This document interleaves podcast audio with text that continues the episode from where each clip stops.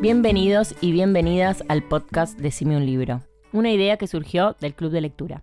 Y para este nuevo formato me pareció que era bueno convocar a Rafa, mi hermano, una persona con la quien compartí lecturas y opiniones durante toda mi vida.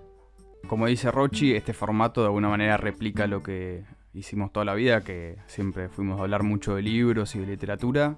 Y además me parece que está bueno porque habilita el intercambio, permite generar opiniones diferentes y, y dialogar con gente que le apasiona tanto esto como a nosotros. Hay que aclarar que si bien leemos un montón y compartimos muchas charlas, muchos libros, no siempre estamos de acuerdo con los libros que nos gustan. Sí coincidimos con lo que para nosotros es buena literatura.